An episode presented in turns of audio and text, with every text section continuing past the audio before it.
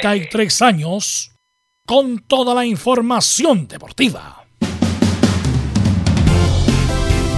Vivimos el deporte con la pasión de los que saben.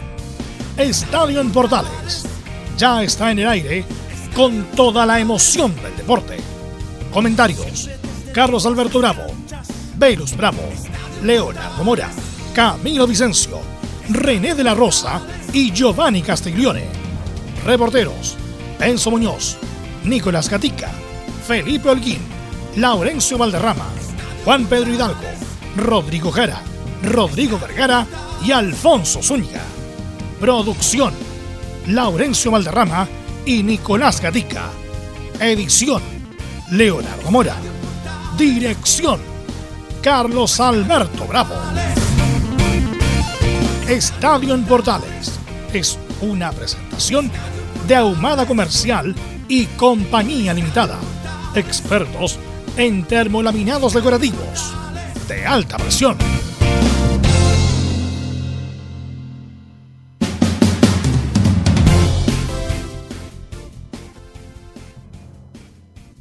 Hola, hola, ¿qué tal? Buenas tardes, ¿cómo le va? 13 de abril 2021. Juega Chile a esta hora, fútbol femenino, por ahora clasificando. Hay muchas dudas en lo que pasó en la invitación que hizo Dudamel a ciertos jugadores de Universidad de Chile. Valencia, el volante de Colo Colo, pide la salida, dice que tiene ofertas de Huachipato. Vamos a analizar esto y mucho más en la presente edición de Estadio Portales. De inmediato vamos con la ronda de saludos. Don Nicolás Gatica, ¿cómo le va? Buenas tardes. Buenas tardes, Carlos, y a todas las sintonías de en Portales. Claro, en Colo Colo está ese tema de Leonardo Valencia también. Se declararon desierta la venta de las acciones de la Raín Vial, por lo tanto se mantiene todo igual por el momento. Marcelo Bartichotto hay declaraciones donde indica que no va a ser candidato por todo el desorden que hay en la parte dirigencial y también acaba de fallecer en estos momentos o hace algunas horas atrás la madre de Iván Morales que estaba bastante enferma, así que esas son las novedades. Perfecto, este y mucho más con el informe de Nicolás Gatica y nos vamos de inmediato con Enzo Antonio Muñoz. ¿Cómo está la U? Buenas tardes. Buenas tardes, Carlos Alberto. Universidad de Chile, aún obviamente quedan las críticas de lo que fue el arbitraje de Ángelo Hermosilla el día domingo. Obviamente vamos a escuchar algunas declaraciones de Rodrigo Olver. Además, como usted lo señalaba, también sabremos qué es lo que pasó con esta reunión que tuvieron la CEREMI de Salud de la región metropolitana con parte del plantel y qué jugadores están siendo vistos y, van a ser sancionados producto de esta situación, de esta lamentable reunión en la casa de Rafael Dudamel. Este más del informe de Universidad de Chile. Estamos con la Católica, don Felipe Holguín. ¿Cuándo debuta la Católica por la Copa Libertadores de América? El día jueves, muy buenas tardes, gusto en saludarlo, Carlos Alberto y a todos los oyentes de Estadio Portales. Debuta por Copa Libertadores, como lo decía, se sabe todavía el rival porque tiene que jugar mañana el cuadro de Libertad del Paraguay. Eh, ante el equipo colombiano del Atlético Nacional también estuvimos en conferencia de prensa donde habló Matías Ditó y se refirió al tema de la Libertadores y el Campeonato Nacional. Es más, en Estadio en Portales. Muchas gracias. Estamos con los equipos de colonias. Ahí está don Laurencio Valderrama. Buenas tardes. Hola, ¿qué tal? Buenas tardes, don Carlos Alberto, para usted y para todos quienes escuchan Estadio en Portales. En esta ocasión eh, tendremos las repercusiones de lo que dejó el empate de Palestino ante Everton con 10 hombres por casi todo el partido del cuadro árabe, pero le empataron en el último minuto. Eh, tendremos la palabra del Coto José Luis Sierra y del arquero Christopher Toselli. Estimás en Estadio en Portales. Perfecto, muchas gracias. Y nos vamos con nuestros comentaristas. Está por ahí don Leonardo Isaac. Buenas tardes. Leonardo. ¿Cómo le, va, Carlos Alberto? Yo le doy el pase a Juan Pedro Hidalgo para que nos dé también el titular de lo que pasó con Antofagasta ayer en la sexta, séptima región, perdón. ¿Qué tal, Leo? Carlos Alberto, un abrazo tremendo a todo el panel. Así es, el empate de 1 a 1 ahí en la ciudad de, la, de Curicó, con entre Curicó y Deportes Antofagasta. Mejora algo el CEA, pero sigue en duda. Pero la polémica, indudablemente, del partido fue este gol no cobrado a Tobías Figueroa en este empate 1 a 1 el día de ayer. Y también a Rodrigo Jara para que nos cuente el otro lado de lo que pasó con el cuadro tortero. Saludos, Carlos, y a todos los compañeros del panel de estadio en Portales les vamos a contar la visión curicana del empate 1 a 1 frente a Deportes Antofagasta ayer en el Estadio la Granja. Tendremos declaraciones del técnico Martín Palermo, también declaraciones del defensa Leonel Galeano y del portero argentino Martín Perafán por el lado curicano. Esto y mucho más en la presente edición de Estadio Portales en el informe de Curicó Unido. Y con Alfonso, ¿no? Alfonso. Alfonso, ¿Cómo está, Alfonso? Sí, señor, ¿cómo les va? Buenas tardes, 32 minutos del, del segundo tiempo. El marcador se mantiene sin goles en Antalya entre la selección femenina y Camerún. Necesita hacer dos goles, eso sí, las Leonas Indomables para poder finalmente aspirar a clasificar. Por ahora está con una menos el cuadro africano. Chile está a 14 monedas de poder volver a un juego olímpico en fútbol. Ok, por lo tanto vamos... Ah, nos saludamos a Camilo. ¿Cómo estás, Camilo? No, Camilo ah, fue el doctor, tengo entendido. Ah, fue el doctor, claro. Ah, ya no sabía. Fue el doctor Mortis. Se le va a descontar entonces a Camilo. Vamos con Nicolás Gatica y los titulares. Así es, comenzamos con titulares de esta jornada de día martes acá en Estadio en Portales. Claro, ya escuchábamos ahí a Rodrigo Jara y Juan, y Juan Pedro Hidalgo. Se completó la fecha con el empate 1 a 1 entre Antofagasta y Curicó, el empate 1 a 1 entre Palestino y Everton y la victoria de Ñublense 3 a 1 sobre Cobresal. Bueno, Felipe Holguín decía que la Católica va a debutar visitando o a Nacional o a Libertad de Paraguay. Unión La Calera va a enfrentar, va a comenzar su participación en la Libertadores recibiendo a la Liga de Quito. Mientras que en la Copa Sudamericana, el cuadro de Huachipato que está en el grupo A tendrá que visitar o a Santos o a San Lorenzo de Argentina. Mientras que el equipo de Palestino va a tener que visitar también al perdedor de Nacional o Libertad de Paraguay, igual que la Católica. Bueno, siguiendo con el fútbol sudamericano, eh, llegó un acuerdo la Conmebol con la empresa china Sinovac para vacunar, por supuesto, a todos los equipos que participen en los torneos internacionales. Nos vamos a México, a donde el volante ex Audax italiano Diego Valdés fue encontrado en una fiesta, por supuesto, allá en México sin mascarilla y por supuesto es tema ya en el fútbol mexicano. En Italia, el mal rendimiento de Alexis Sánchez, sobre todo en el último partido frente al Cagliari, incluso pensaría el equipo lombardo de dejarlo partir a final de temporada. Y cerramos con el tenis donde en la primera ronda de Monte Carlos, Cristian Garín derrotó al canadiense Aliasime y pasó a la segunda ronda de este Masters 1000. Esto y más en Estadio en Portales.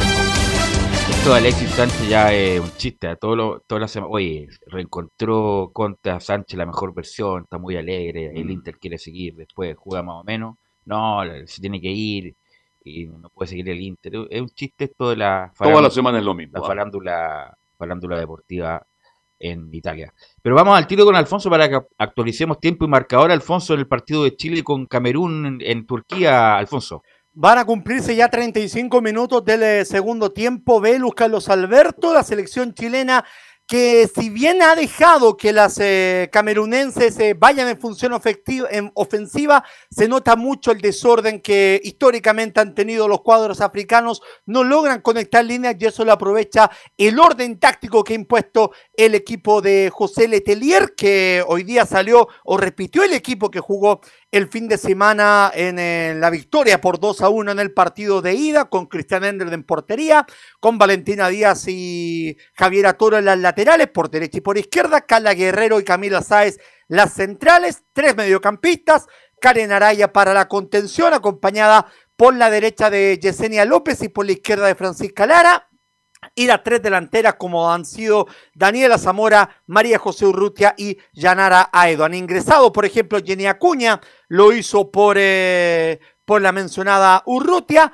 mientras que la expulsada fue en el minuto 30 del, eh, del, segundo tiempo, fue la volante Ombudú por doble amonestación, luego de que bajara a Daniela Zamora cuando avanzaba por el sector eh, derecho del ataque y estaba por entrar al área. 36 minutos ya del eh, complemento, se mantiene la igualdad en Antalya, por ahora a Camerún no le sirve, eh, necesita hacer dos goles para poder llevar, para poder avanzar a los Juegos Olímpicos, tomando en cuenta que el partido del sábado fue como visitante y ahí el gol favorece al elenco de todos.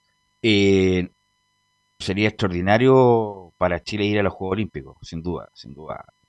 Una gesta importante, pero que se entienda bien, ¿ah? porque está difícil decir cosas ahora. No se puede. Eh, claro, cosas como políticamente incorrectas, pero cuesta seguir el fútbol. A mí me cuesta seguir el fútbol femenino. Me cuesta seguirlo.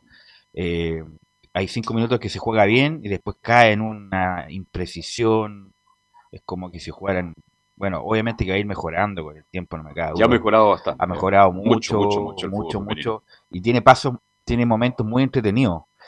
pero hay, hay momentos que cuesta seguirlo. Incluso estos partidos que estamos hablando de selecciones, de los- Sí. las mejores jugadores de Chile y las mejores jugadores de Camerún para jugar un repechaje para eh, Los el Juego Olímpico, que, insisto, me- no me, no me cabe duda si es que clasifican las chilenas, van a ser la estrella de los Juegos Olímpicos, por un deporte colectivo, un, un plantel de que 18 jugadoras, eh, en Japón. 20, cal- las- 20. 20, 20, 20 oficialmente, son 20, tres arqueras y 17 jugadoras de campo, son 20 para los Juegos Olímpicos. eh, eh, habitualmente ha sido así, ah, por protocolo FIFA que ha llegado de acuerdo con el Comité Olímpico Internacional y a diferencia del fútbol masculino, aquí no hay límite de edad en esta Perfecto. pasada. Por lo tanto, por ejemplo, entre las clasificadas que ya están a los Juegos Olímpicos está las campeonas del mundo, Estados Unidos, está también Francia, que es una potencia en Europa, Países Bajos, Suecia. Por Sudamérica, ¿quién, quién clasifi- clasificó Brasil, directo? directamente. Brasil. Eh. Recuerde que esto fue por la Copa América que se hizo en Chile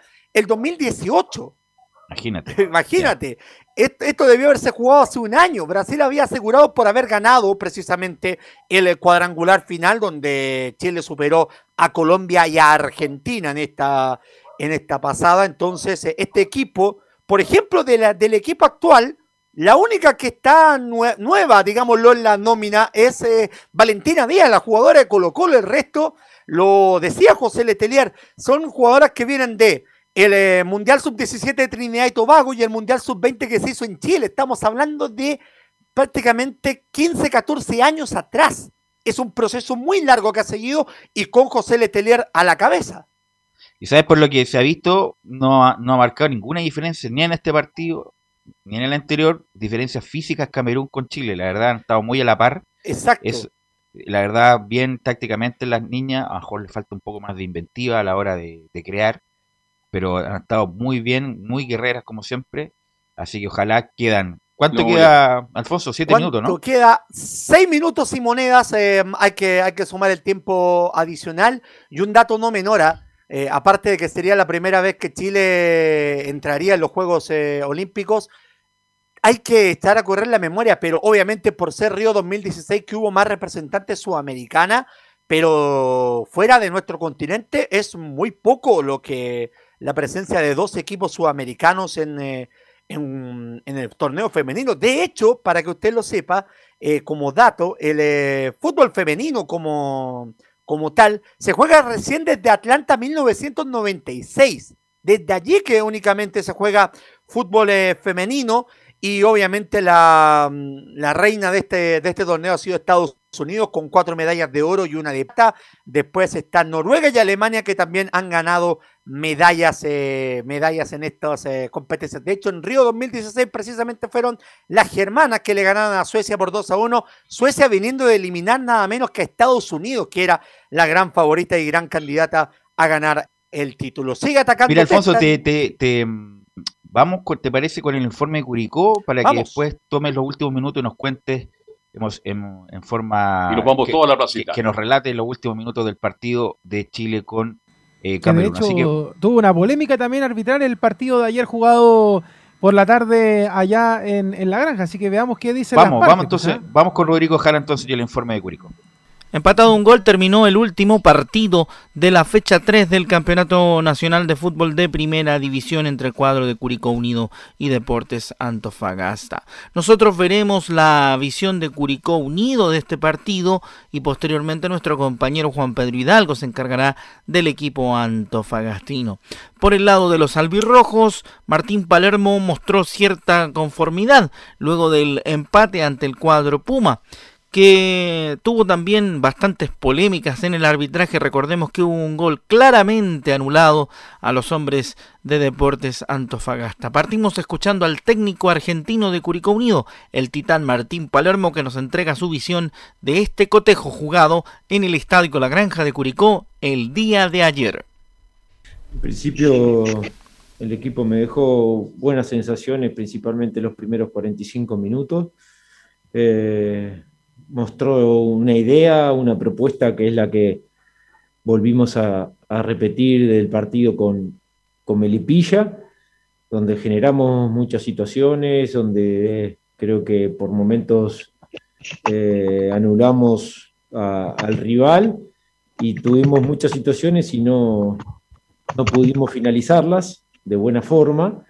Y en el segundo tiempo creo que se emparejó, eh, fue mucho el desgaste que, se había hecho en el primer tiempo. Y bueno, la idea es seguir en esa búsqueda. Sabíamos que, que no había un recambio importante para, para encontrar soluciones en, en el banco. Y bueno, contento obviamente de, de, retornar, de poder estar con los muchachos después de, de un fin de semana difícil como lo pasaron en, en Serena, con todas las dificultades. Y bueno, ahora eh, con, esta posibilidad de, estar nuevamente con ellos, con ganas, eh, fueron obviamente 11 días muy duros, que, que, es aconsejarle a la gente que, que se cuide principalmente porque no es nada grato estar contagiado. Pasando a las repercusiones de los jugadores, vamos a escuchar a Leonel Galeano, jugador de Curicó Unido. Eh, se hizo un muy buen primer tiempo donde generamos eh, varias situaciones de gol claras.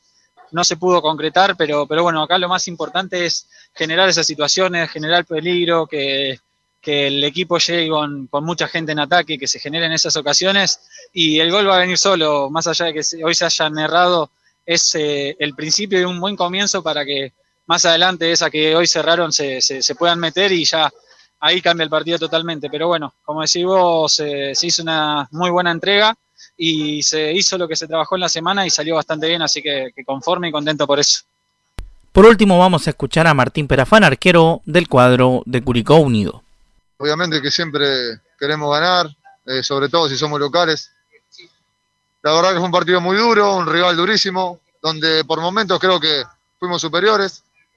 El arquero de ellos tapó dos, tres pelotas muy importantes.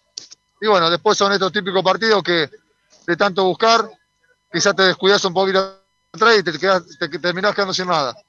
Lo importante es que el equipo sigue demostrando valentía, mucho coraje, sabe lo que juega. Y bueno, lamentablemente hoy sufrimos un gol de pelota parada, algo por corregir. Y esperemos que hagamos un partido el día viernes. Ahí tenemos un par de repercusiones de las que dejó el partido frente al cuadro de Deportes Antofagasta el día de ayer lunes. Ya hoy tienen mediodía libre los jugadores. Durante la tarde se realizará el turno de entrenamiento correspondiente a hoy martes, pensando ya en el partido del próximo viernes contra la Universidad Católica en horario nocturno y que obviamente le estaremos informando toda la previa durante la semana en Estadio en Portales. Un gran abrazo y sigan en compañía de la información deportiva. Ok, gracias Rodrigo. Actualicemos tiempo y marcador, Alfonso. ¿Está por ahí Alfonso? No está por ahí Alfonso. Ahora está, sí. Ahora sí. El, Había que vender el micrófono. Tiempo sí. y marcador, ya estamos en 45 y medio. De hecho, 44 ya para 45. Tres más se van a agregar en Antalya. Está atacando el cuadro camerunés. Está todo el equipo chileno defendiendo esta última pelota. El cabezazo en el medio de la entrada del área de Karen Araya, que ahora comete una falta innecesaria en contra de la número 7, Abudí, la capitana del elenco camerunés, tiro libre para las Leonas, que buscarán mediante pelota detenida poder descontar, eh, igualar el marcador eh, global, pero no les alcanzaría todavía para poder eh, mandar el partido ni siquiera una definición por penales. Ya hay tres jugadoras en la barrera que ordena hoy día vestida de negra Cristiane Endler. Si homologamos al Estadio Nacional, está atacando el elenco chileno hacia el, el sur. codo sur del Estadio Nacional, claro, y ahora están a unos eh, 23, 24 metros. Eh, la barrera está parada en la media luna del lanzamiento, de, del lanzamiento muy recto está el, eh, esa pelota detenida. Va a venir el tiro libre para el elenco camerunés. Está plantada ahí la número 18, Michelle, para poder eh, buscar el remate de larga distancia. Viene la orden, el remate al arco muy recto a las manos de Cristian Endler que se va a quedar a dormir con esa pelota. Queda un minuto, no, menos, dos minutos para que Chile pueda volver a una cita olímpica después de 20 años, por primera vez, segunda vez en el siglo y primera vez a nivel femenino. Chile está a dos minutos, a una y monedas de poder volver a un Juego Olímpico.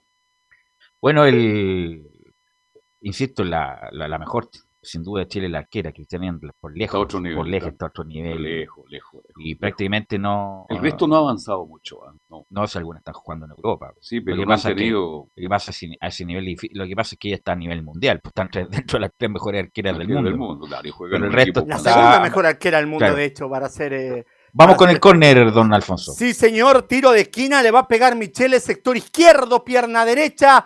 Están eh, no todas las camerunenses, pero sí las chilenas en el área. Viene el centro, pivoteo, cabezazo, la tuvo que sacar en la línea. La tuvo que sacar en la línea. Daniela Pardo cuando el balón se colaba y ahora viene el centro desde la izquierda y tuvo que meter levantar las manos Christian Ender. Finalmente fue Camila Sáenz. La había desviado Daniela Pardo en el primer palo. Y a la entrada del arco, Camila Sáenz, que en el sábado, mediante golpe de cabeza, abrió la cuenta para Chile.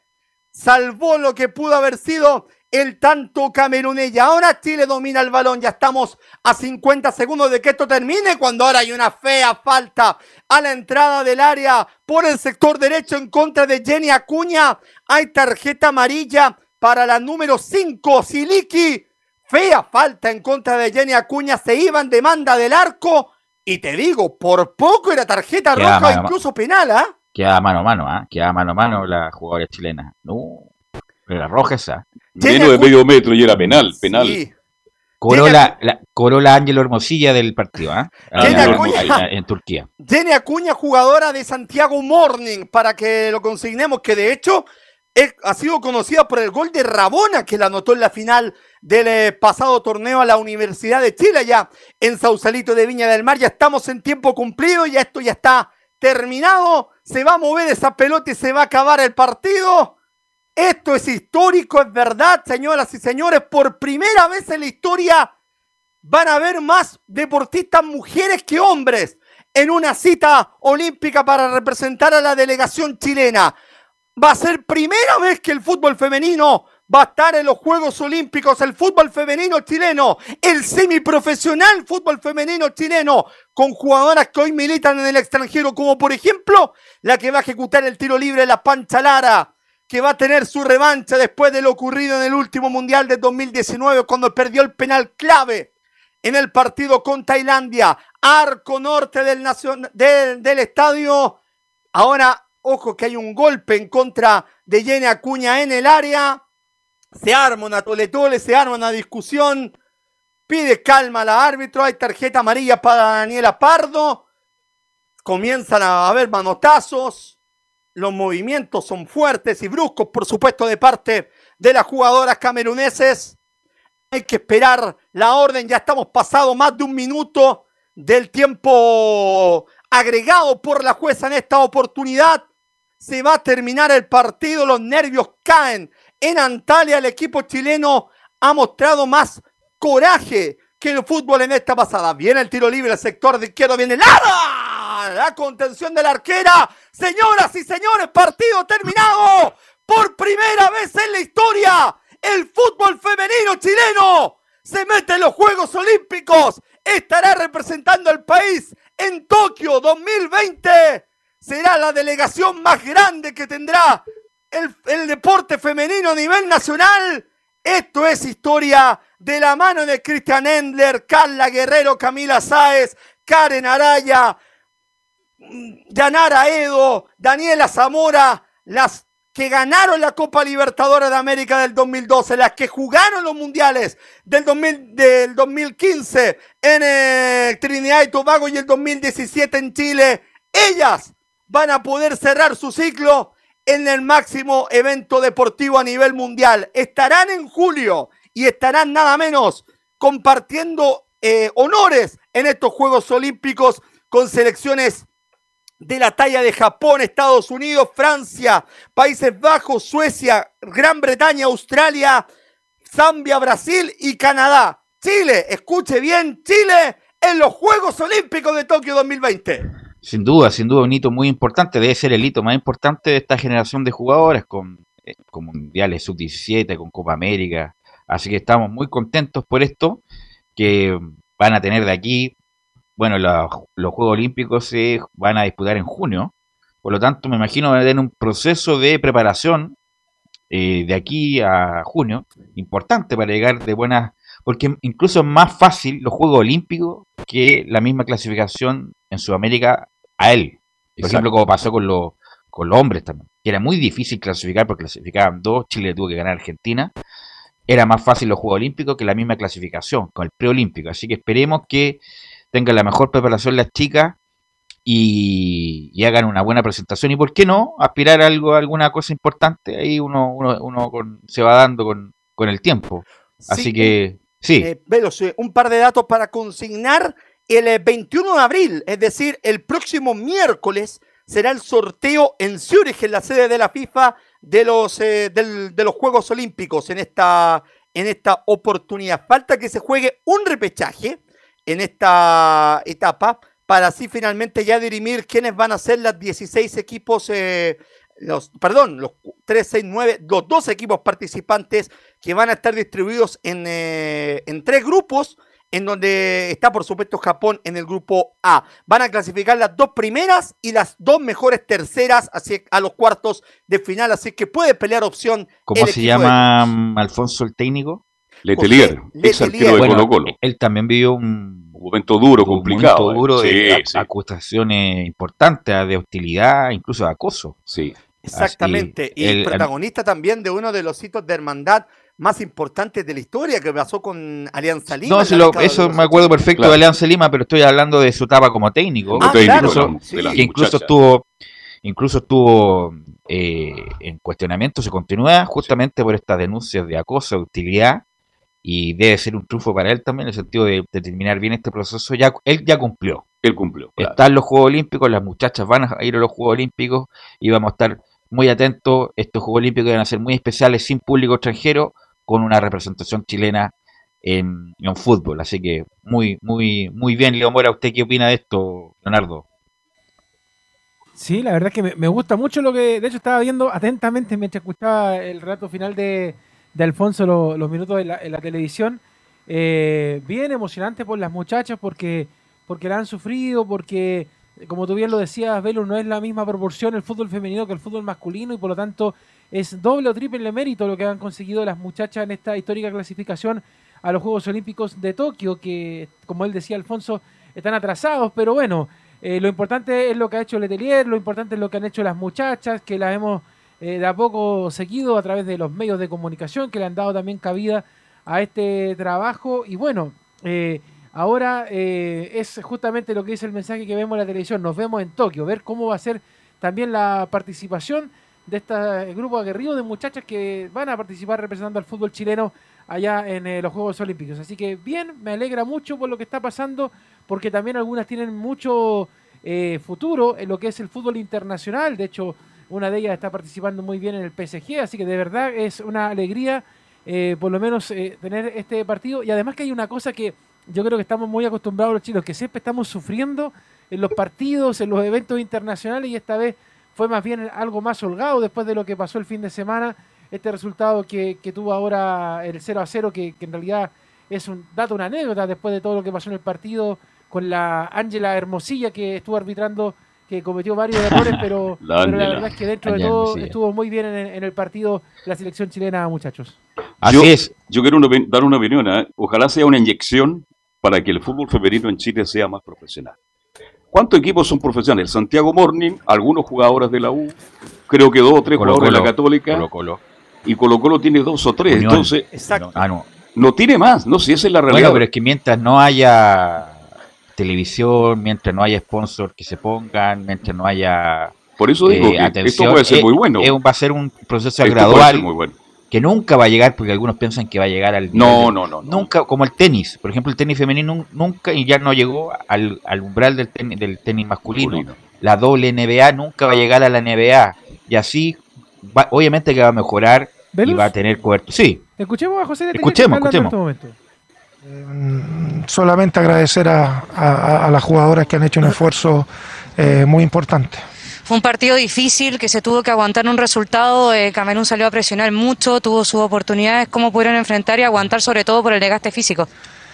Sabíamos que iba a ser un partido muy, muy complejo eh, por la necesidad que tenía Camerún de, de al menos hacer una diferencia para poder eh, tener la opción de, de clasificar. Eh, nos costó mucho, mucho aguantar, eh, mantuvimos un orden, eh, costó mucho tener la pelota, no nos podíamos encontrar en el primer tiempo, pero también pusimos, pusimos lo otro, el, el- empuje, el deseo de, de no dejar escapar esto.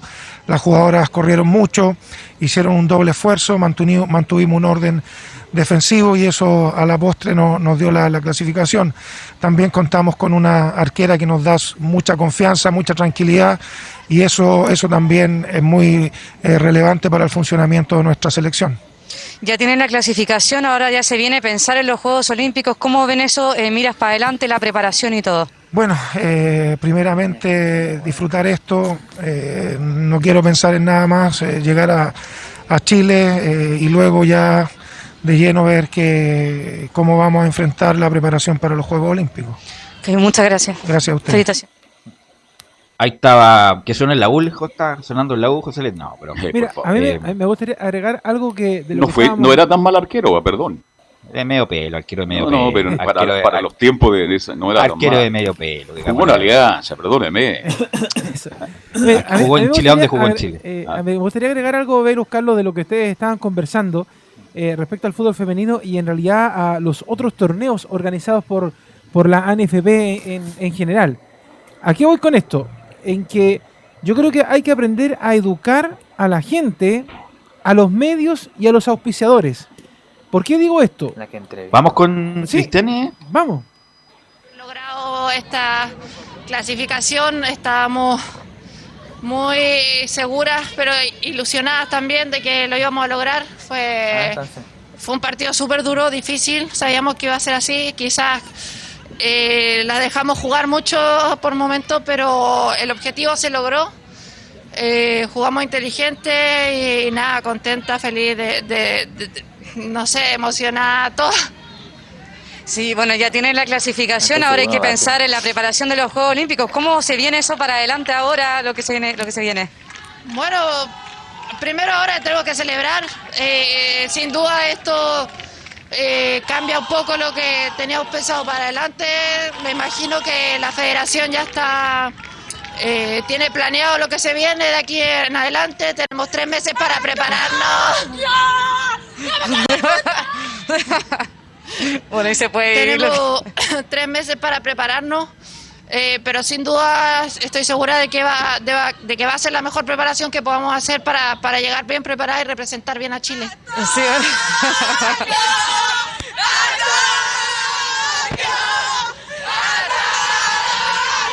Hermoso momento histórico. Ahí estaba Cristiane Endler, Sí. que no le dejaron.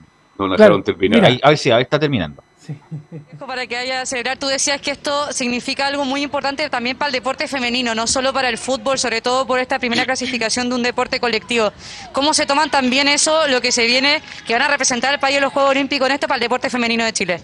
Primero estamos súper orgullosas de, de- de ser el primer equipo colectivo que clasifica a los Juegos Olímpicos. Creemos que puede ser un precedente para el futuro, para que otros deportes también tengan la posibilidad de trabajar bien como lo hemos hecho nosotras y que, y que tengan la posibilidad de clasificar a esta instancia máxima del deporte mundial.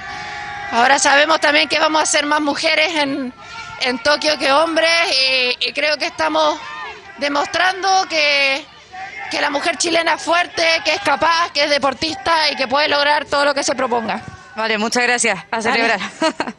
Ahí estaba Cristiane Endler, la arquera de Mira, Chile. Usted déjame estaba terminar con algo, Leo. Sí, déjame terminar la idea, porque mira, por ejemplo, nosotros decimos el, el- el fútbol femenino está, por decirlo de alguna manera, en capa caída y todo, pero por ejemplo, que una empresa como SQM, que es potentísima, usted sabe, a nivel económico, está auspiciando, por ejemplo, a Antofagasta Femenino y así un montón de empresas más apoyando. Yo creo que lo que falta, eh, Carlos Velus, es educar a la gente, educar a los medios de lo que pasa en las otras actividades. ¿Y por qué lo digo? Porque, por ejemplo, a mí que me gusta mucho, y yo sé que Alfonso también lo sabe, y lo hacemos de hecho juntos, miramos mucho lo que pasa hacia el otro lado de la cordillera con el fútbol eh, argentino, incluso el fútbol uruguayo, el fútbol peruano, que, que incluso a lo mejor son ligas inferiores en general, pero, por ejemplo, el hermano del canal que está transmitiendo allá, eh, acá el, el partido de la selección, TNT Sports, los fines de semana transmite fútbol de reserva, fútbol femenino, fútbol juvenil y el fútbol de primera.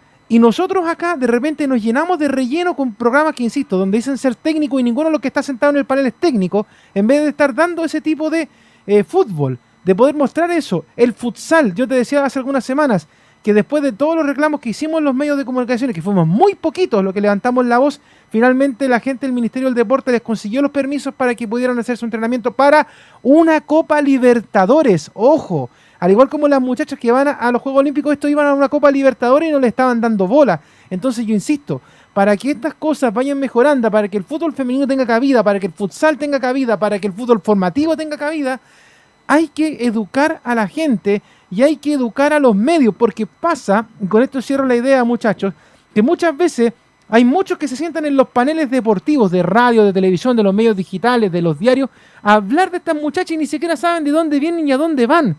Lo mismo pasa con, los, con el fútbol masculino, que mucho nos gusta hablar. Oye, este cabro es bueno, este cabro es malo. No tienen idea de dónde mierda le apareció este muchacho cuando llegan a los primeros equipos. Entonces lo que nos falta a nosotros es educarnos en lo que es el deporte y el fútbol. Porque hablamos muchas veces de muchas cosas, pero para poner verborrea y palabras bonitas. Y no para decir la verdad, si conocemos o no conocemos un proceso deportivo cualquiera. Y esto llévelo, Carlos, yo creo que usted lo tiene más que claro porque usted sabe mucho de deporte, al tenis, porque hay mucha gente que habla de tenis y no tiene idea del tenis. Hay mucha gente que habla del básquetbol, no tiene idea de básquetbol. Hay mucha gente que habla ahora del fútbol y no tiene idea de fútbol y solamente habla por hablar bonito. Entonces yo creo que hay que educarnos. Yo no estoy diciendo que nos quedemos solamente con lo malo. Yo creo que hay que dar el siguiente paso, que es conocer lo que está pasando en otras disciplinas del fútbol y en otras disciplinas del deporte, para después poder hablar que, acá Leo- y enseñar. Mira, aunque sea Velus, tres minutos de un programa deportivo, porque sabemos que el fútbol masculino vende el 99%. Sí, no, pero estoy, estoy de acuerdo contigo. Mira, estoy, estoy de acuerdo contigo estoy de- porque tiene que haber, aquí tiene que haber, como estamos hablando de la Convención Constitucional, subsidio del Estado respecto al fútbol femenino, porque hay que recordar que el fútbol femenino fue transmitido por TVN en los, los sábados en la tarde y marcaba muy poco, y tuvieron que sacarlo rápidamente porque marcaba muy poco el fútbol femenino. Entonces, como no se vende, ahí tiene que ir el Estado a ayudar. Bueno, aunque no se venda, ya, yo lo pongo igual porque es parte, comillas, de la televisión pública y pongo el fútbol ahí para que, para que lo vea. Pero hay una cosa bien importante, lo que dice Leo, hay que educar a la gente. Chile no es un país culturalmente deportivo, eso es lo primero que hay que decir. Hace 40, 50 años atrás, Chile no vivía solamente del fútbol, teníamos el automovilismo que era potentísimo, teníamos el boxeo, teníamos el básquetbol femenino y masculino, teníamos el voleibol, el ciclismo, eran deportes que atraían. No sé qué pasó con el tiempo que la gente se fue olvidando de esos deportes y al final en Chile hablamos de fútbol, de fútbol y de fútbol. y a veces de tenis. Cuando, Y a veces de tenis cuando aparecen jugadores como Ríos, como González, Garín, etcétera, Garín. etcétera. Entonces, hay que educar a la gente y ojalá, yo no sé, tengo una idea, pero a mí me gustaría que cuando juegue la U, Colo Colo la Católica o cualquier equipo, jugaran de preliminar. Pero yo he llegado No, porque temprano no, al es que no es fácil, pues. No es porque fácil. el Estado Nacional le cobra por ese partido. Claro, Entonces, pero hay que hacer un esfuerzo. Por, por eso, ¿quién Hay lo que paga? inyectar- ¿Quién lo paga ahí? Claro, tendría que pagarlo la U en este No, caso. pues por eso, pues como la U estaba en ajuste, no podía. solo- Pero bueno, hay que hacer un esfuerzo, Alfonso, que hay me que hacer un esfuerzo. algo. Sí, para, para cerrar eh, el tema, ojo con, la, con, lo- con, lo- con las interacciones en redes sociales, con los niveles de sintonía. Este partido, por ejemplo, fue Este sí, esta, este serie sí. fue, muy vistas en la televisión abierta y la Copa Libertadores, que se vio por dos señales de cable, eh, tuvo casi más de 20 millones de reproducciones en, en todo el continente. Y en Chile estamos hablando de más de 2 millones de personas que vieron eh, tanto a Santiago Morning como a Universidad de Chile. Pero Público Alfonso, hay, Alfonso, Alfonso. Alfonso, El tema lo que pasa, lo- Alfonso, lo que pasa es que son partidos de Copa. Yo te, te- Ah, yo te estoy, yo te internacionales. estoy diciendo un partido de Santiago Morning, Pero- la Unión, Pero por lo mismo, por la Liga hay chilena. que- Hay que, educar a la gente. Por, porque por mira, las Copas Libertadores. Disculpa, Leo, porque termino te un digo, segundo. mira, si termino segundo, termino, termino, termino, termino. Lo que pasa es que, obviamente, las Copas Libertadores viste a cualquiera, como este partido. Incluso gente que, Y no cuarentena, gente imagínate. que no tiene idea de fútbol femenino vio el partido porque era importante. Pero yo me refiero a un partido normal de liga, de una fecha, de la cuarta fecha de la Liga Femenina, que tenga también cobertura. A eso me refiero yo. Yo un día llegué muy temprano porque jugaba la U con Católica fútbol femenino. Y fue muy entretenido ese partido. Y muy entretenido. y cuando me llegué acuerdo. me dio una pena, me dio una rabia. Porque no había había nadie. nadie, nadie. Y resulta que a dos minutos de que comenzara el partido entre la U Católica, acuérdate, Leo, ya estaba el estadio lleno. Sí, Entonces, tenemos que educar a la gente. La gente critica mucho a los medios también. que Claro, ustedes no lo promueven, que no lo difunden. Pero si ustedes no se interesan ¿Cómo vamos a difundir también Mire, deporte que la gente vamos, no la Y lo vamos a hacer un autobombo, Carlos, porque mucha gente a veces reclama cosas y de hecho el otro día vimos al community manager de la radio responderle a un señor muy amablemente en las redes sociales. Para que la gente que anda perdida y dice, oye, pero ¿y ustedes no están hablando de eso constantemente? Mentira. Todas las mañanas de 7 y media a 8 se está hablando del fútbol femenino, del fútbol formativo e incluso de los equipos, comillas, pequeños, de regiones y de la capital. Y además somos uno de los pocos programas que le da cabida a las colonias todos los días. Eso todos los días. Que es un trabajo pero enorme, porque cuesta muchísimo, porque incluso a veces de los mismos clubes, y ahí también, por eso yo digo, es un trabajo en conjunto esto de la información. A veces los mismos clubes no están informando de lo que pasa y a veces el periodista está más preocupado de lo que va a pasar que el mismo club de entregar la información y escondiéndola o no diciéndola. Entonces después cuando decimos, oye, pero ¿por qué no se habla de esto o de esto otro? Es porque la verdad no nos cuesta, nos cuesta que a nosotros nos llegue la información polideportiva, del formativo, del femenino, de esto, y uno anda inve- investigando. Pero ahora que se está dando pantalla, ahora que se le está dando altavoz a lo que pasa con el fútbol femenino y a otras disciplinas, es bueno también aprovecharlo y hablar de ello. Hay un programa que usted lo conoce muy bien, Carlos, porque incluso estuvo en la Portales con Juan Antonio Belmar, que estuvo muchos años y Sí. todavía sigue muchos años hablando del polideportivo. Contra viento y marea. Y ahí Belu decía, sí, hay que recibir apoyo estatal. Ese programa recibe apoyo del IND. Entonces, está, ahí si, está, nos- ahí si está. si nosotros, lo- pero es que mira, ahí está el tema. Si nosotros nos preocupáramos realmente de esas cosas, recibiríamos apoyo. Y si nosotros propusiéramos que esto se pudiera hacer, también recibiríamos apoyo. Y si la gente además eso se suma, imagínate, porque Carlos Alberto, yo- usted lo sabe, usted estuvo muchas veces en Quilín antes del tema de la pandemia. Los partidos de fútbol formativo en Quilín se llenaban. Claro. Cobraban 500 pesos por entrar Sí, y se llenaban, se llenaban. Si es cosa de ir formando a la gente. Mira, eh, fíjate, aquí quiero hacer Ya, un. ahora vamos con Colo Colo, no, Espérate, aquí bromas, quiero hacer un paréntesis, a raíz, tocaste el tema Quilín. En esos años eh, había las cuatro canchas, la 1, la 2, la 4 y la 5. Allí jugaban todos Eran los cuatro equipos. canchas. ¿Ah? Cuatro canchas. Cuatro. Eran partidos espectaculares. Y llegaba, se llenaba sábado y domingo. Cuando el fútbol chileno empieza a progresar y tienen sus propios campos deportivos, sus propias canchas, el fútbol eh, cadete pierde esa comunicación que había con la gente, porque cada equipo, la Católica juega en su estadio, la U juega en, sus, en su complejo, lo mismo hace Colo Colo, y se perdió ese encanto de Quilín Bueno, que era espectacular. cosa, es. Entonces, esas cosas, por ejemplo, afectaron al fútbol, afectaron a la presencia de mucha gente, No, pero- no- bueno, la gente, pero no tiene que ver con, el- para difundir el deporte. con el porque desarrollo del fútbol. Yo estaba a veces en la cancha 1 recordar, viendo no sé- Palestino con la U y resulta que giraba la cancha 2 y jugaba Bueno, Colo es con cuestión de Magallanes. forma por la- cada- Pero el incluso- desarrollo, el crecimiento. No, tiene nada que ver con el desarrollo y el crecimiento, una cuestión más bien social, más bien, de, Pero- de estar ahí. Pero la gente hablaba mucho del fútbol cadete en esos años. Hoy día se habla muy poco. Bueno, Acuérdate porque- que después lo porque no, transmitió la porque hace un televisión. año que no se juega, pues. Claro. Por la pandemia no se Después lo transmitió la televisión, recuerdo, y pasó muy No poco. tenía que- Y, y- y de hecho lo este transmitía se al- jugar, ¿Ah? Este año tampoco se va a jugar. Claro. Y sí, sí. eh, bueno, el canal del fútbol en esa época ni ni TNT los transmitía no en directo, sino retransmitido. Bueno, Pero, mira, así- por tiempo pasemos a, ver lo que pasó Sí. con Antofagasta. Sí, pues eso mismo te iba a Se decir. nos va a Vamos pasar con Juan- volando. Y Juan vamos con nos la- cuente la, la polémica del partido, pues. Juan Pedro, ¿cómo estás? ¿Qué tal muchachos? Un abrazo tremendo nuevamente. Claro, decir el tema del fútbol femenino, que se agregar un comentario respecto a eso, de que lo que pasa con el fútbol femenino también, y por ejemplo en Antofagasta, es que al final la sociedad anónima eh, entregó a un tercero el tema del fútbol femenino, y lo ha hecho desde que inició. Y el tema que yo siempre lo he dicho, el fútbol femenino, porque con Megol y la NFP obliga a los fut, al equipo, a los equipos del fútbol chileno a tener fútbol femenino, o si no, no lo tendrían. Así simple vista. Simplemente, de hecho, Unión Española en un momento suspendió el fútbol femenino, verdad. tuvieron obligado, tuvo que reactivar el fútbol femenino, un tema a considerar. Ayer, Deportes Antofagasta jugó con la escuadra de eh, Unión eh, con Curicó Unido en el Estadio La Granja, 1 a 1 el partido, una sensación de, que se mejora, de que algo está ya armando el técnico JJ Rivera pensando en lo que es el desafío en este, en este año. Ya quedó de lado la Copa Sudamericana, a pesar que hay un dolor, hay una molestia, un sabor amargo con lo que fue esa eliminación, pero se intentó sacudir, eh, mejorar, estar, hizo un cambio, en, hizo cambios en el equipo, sacó algunos jugadores Diego Torres y de Martínez, hizo un cambio en la línea defensiva de Deportes Deportes Antofagasta, pero este 1 a 1 quedó con un sabor amargo y ayer estuvimos en el trabajo en este partido y lo decíamos. ¿Por qué? Porque estuvo la polémica respecto a esta jugada puntual, respecto a lo de Tobías Figueroa en esta contra, llega por derecha, hace un globito, sombrerito y el balón se cuela, se mete entero, Pablo Corral la saca dentro del área y al final no se pide VAR, estaba César Daisler en el, en el VAR, no. Ayudó creo al árbitro Kila, que era el que estaba en esta oportunidad casi debutando en primera división como árbitro para lo que es este como, como árbitro central, eh, para lo que esta situación que fue bastante polémica. Además subimos que al inicio de la jugada del empate de,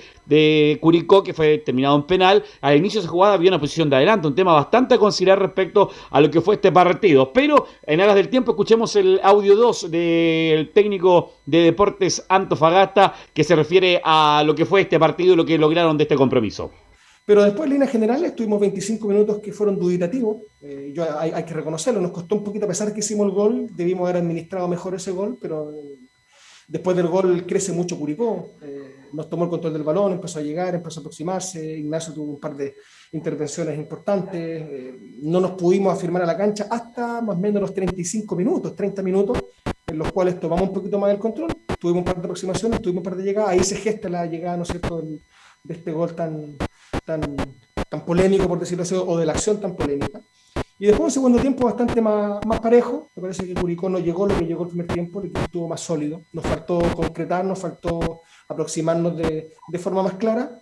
Al final igual tuvimos la, la, la ocasión de Edward cuando, cuando Colón pega el pega el palo, ya habíamos armado nuestra línea de tres, con línea de tres no nos llegaron nunca, que eso nos deja tranquilos, y si llegamos tuvimos un poquito más de amplitud y aproximaciones, pero necesitábamos sumar. El, hay, un, hay un tema muy importante que es el anímico, es el mental, después de un partido, de, después de una llave de copa en la cual no lo hicimos bien. eh, y lógicamente eso genera, genera un poco de duda, genera tristeza, genera amargura, y era muy importante sumar.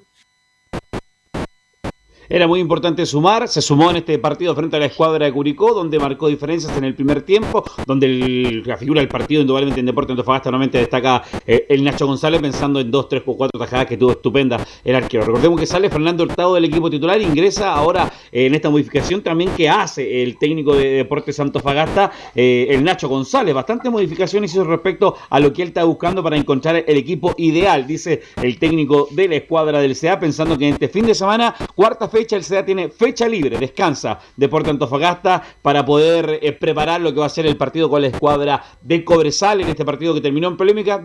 Se mejora, se suma un punto y por lo menos algo más positivo hizo Deporte Antofagasta pensando en lo que fue el partido con Everton y también lo que fue el partido con la escuadra de Huachipato, amigos míos. Ok, gracias Juan Pedro, muy amable como siempre.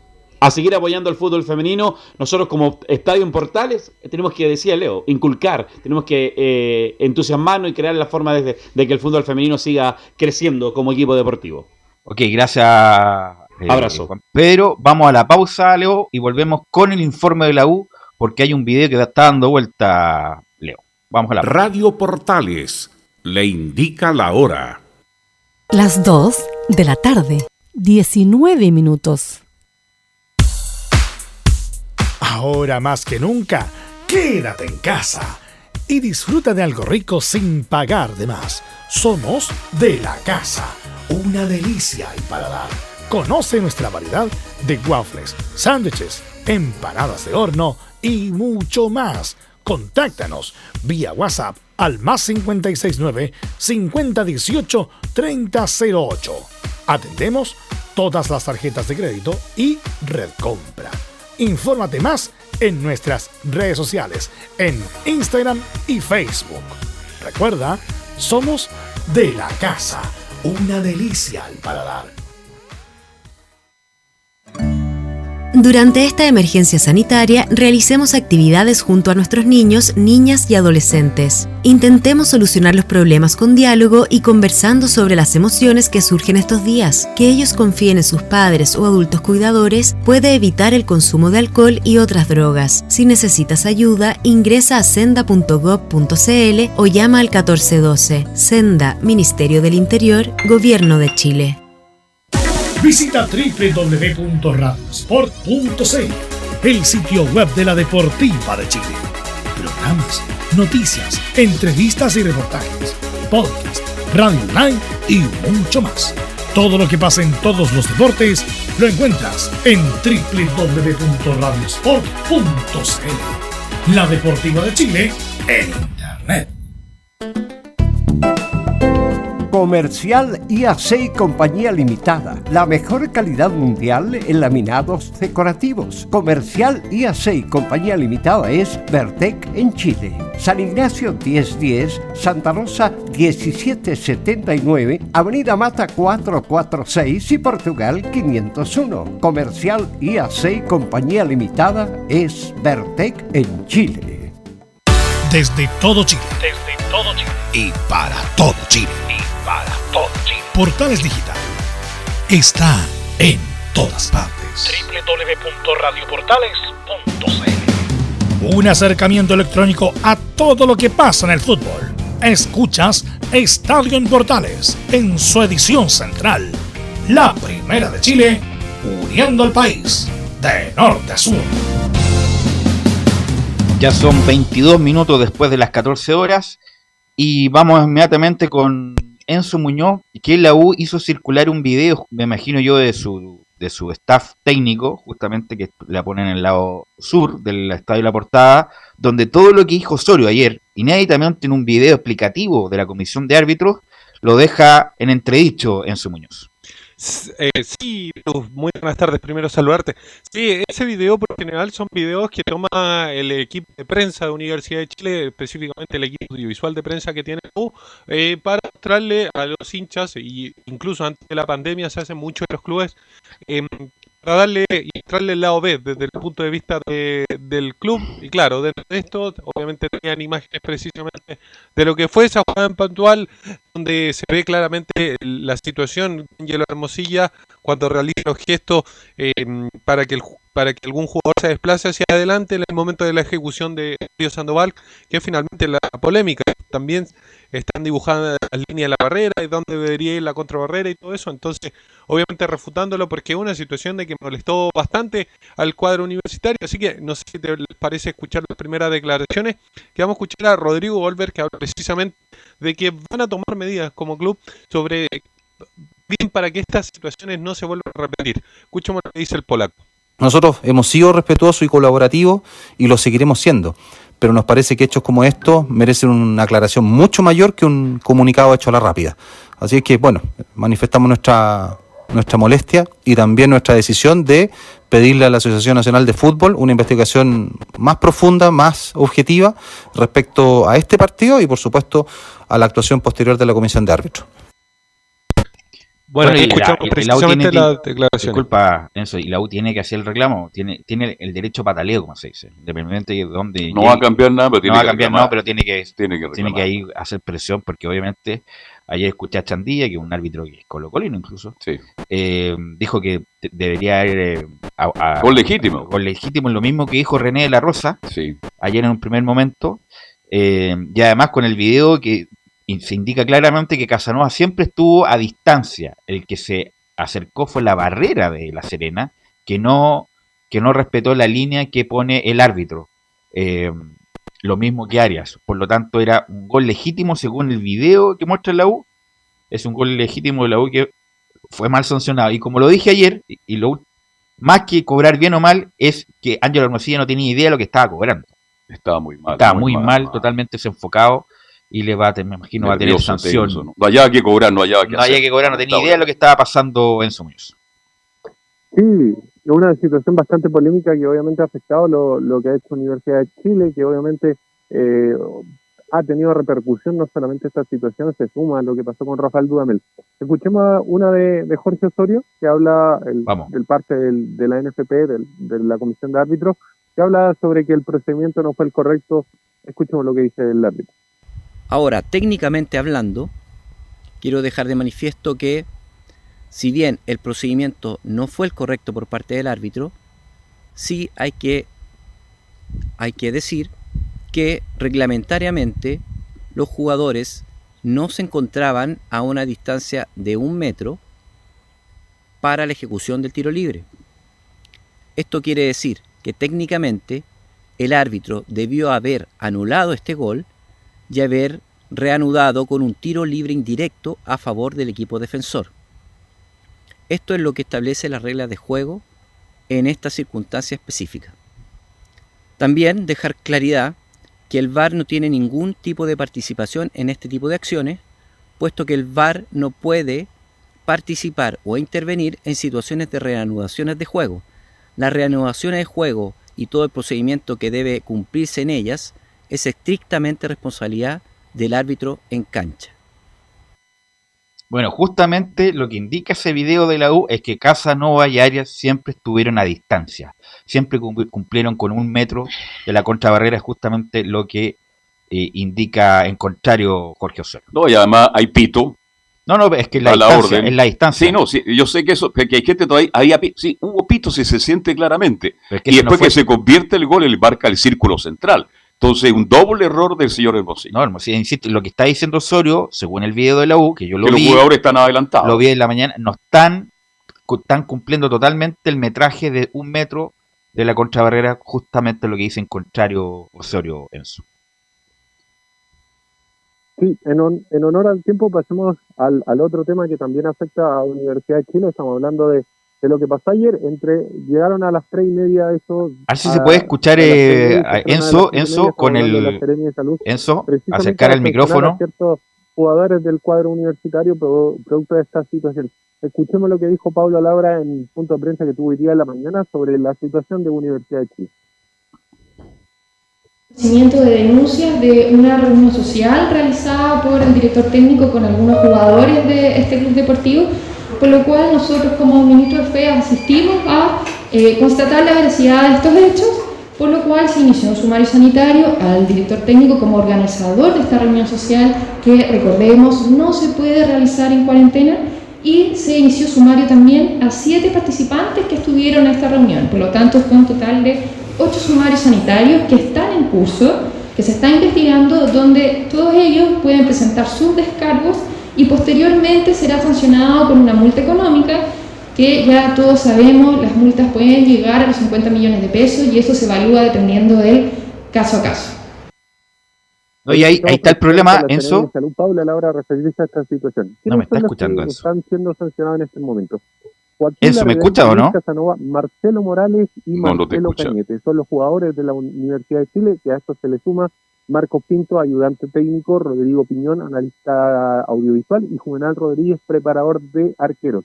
Ojo, por el caso de Ramón Arias, porque estaba incluido dentro de los nombrados por Rafael Dudamel, que es como asistente a esta reunión, pero finalmente la Estaba en su casa, durmiendo- siesta, Arias. que serían solamente Joaquín Larribey, Luis Casanova, Marcelo Morales, Marcelo Cañete, más Marcos Matías, ayudante técnico, Rodrigo Piñón, analista audiovisual, Juvenal Rodríguez, preparador de arquero, y Dudamel, los ocho sancionados por la Serena de Salud. Pero ojo, también se está investigando más situaciones porque no está 100% conforme con lo que ha sido el actuar de Universidad de Chile, así que podrían haber más sanciones. Pero hay una pregunta, ¿para quiénes son las sanciones? ¿Para los involucrados o para el club? Lo escuchamos en la siguiente audio de Paula Labra. En este caso el club no tiene ninguna responsabilidad, aquí los responsables son los individuos, quien organizó esta reunión social en primer lugar y quienes participaron.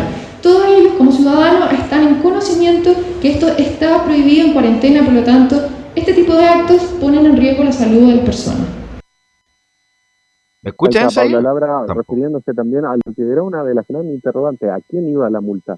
¿A, al, ¿Al club o a los involucrados directamente? No, lo que te quería decir hace como dos minutos era que eh, lo que más grave que se está investigando es que si es que Dudamel mintió.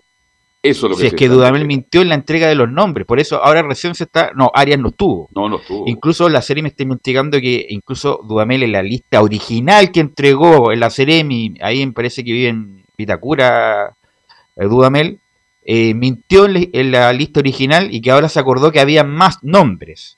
Entonces, por eso, eso es la gravedad ya. Y con eso no resiste análisis lo de Dudamel. Y si es que se llegara a comprobar que mintió Dudamel en la entrega de la lista, ¿sabes qué más? Él mismo debería irse, tomar sus Dar un cosas e irse de lado. claro. Eso es el que- momento. Eso es lo que quería decir. ¿Me escucha ahora, Enzo? Sí, sí te escucho. Ya, ahí sí. Ya, eh, sobre esa situación en particular, hay una fecha clave. Eh, 21 de abril. Ustedes me preguntarán, ¿qué es lo que pasa el 21 de abril? 21 de abril hay reunión de directorio y en esa misma reunión de directorio debería asumir la nueva, los nuevos encargados de- del club, eh, a quienes se le vendió finalmente la- las acciones de Carlos Heller. Sería esta la fecha en donde se va a analizar la continuidad, porque lo hemos escuchado mucho, se está analizando precisamente si es una causal de despido esta situación en particular, pero se va a tener que esperar hasta el 21 de abril para ver la situación particular de Rafael Dudamel. Esa sería la fecha límite para saber qué es lo que va a pasar finalmente con el técnico venezolano. Oiga, eh, Enzo, y más allá de lo deportivo, uh, la U puede perder con Unión y puede perder con Colo Colo. Eh, claro, es que son muchos. Yo voy a lo deportivo. A más allá, creo que tengo entendido que gana 30 mil dólares mensuales. ¿Es el sueldo de Dudamel? Más o 23 millones de pesos. más o 23, menos, pe- oiga, No, pero- 23 palos. Pero para el cuerpo técnico. En general, él se llevará por lo menos unos, unos 12 palitos. ¿Mm? Bueno, no sé, po, pero. Es caro, ¿ah? Como técnico, No, no, lo encuentro no, muy caro. no, y- no, no es tan caro. No es tan No, caro pero los técnicos anteriores. Al currículum de Dudamel, pues si un técnico que ha dirigido que una selección de Venezuela no tiene mucha experiencia. Entonces, la U por esa plata puede haber un mejor técnico. Eso es lo que quiero Bueno, decir. pero eso lo dijimos desde el minuto uno, que Dudamel no debe haber llegado nunca a la U. Pero ese es otro tema, Enzo Muñoz. Sí, así que yo les recomiendo esperar más allá de las especulaciones, porque obviamente la situación que ocurrió generó molestia dentro de los directorios, se está viendo la Es posibilidad que mira, de tratar siempre de hay que, hay, hay- disculpa, hay que agarrarse de toda la información. Y Pinilla, que está hablando por su cadena televisiva ahora, ayer mencionó Pinilla, o antes de ayer, o, o el domingo, no me acuerdo, que los nuevos dueños no van a tener a Dudamel en cuenta. Por lo tanto, tarde o temprano Dudamel se va a ir. Así que eh, tiene fecha de vencimiento este muchacho.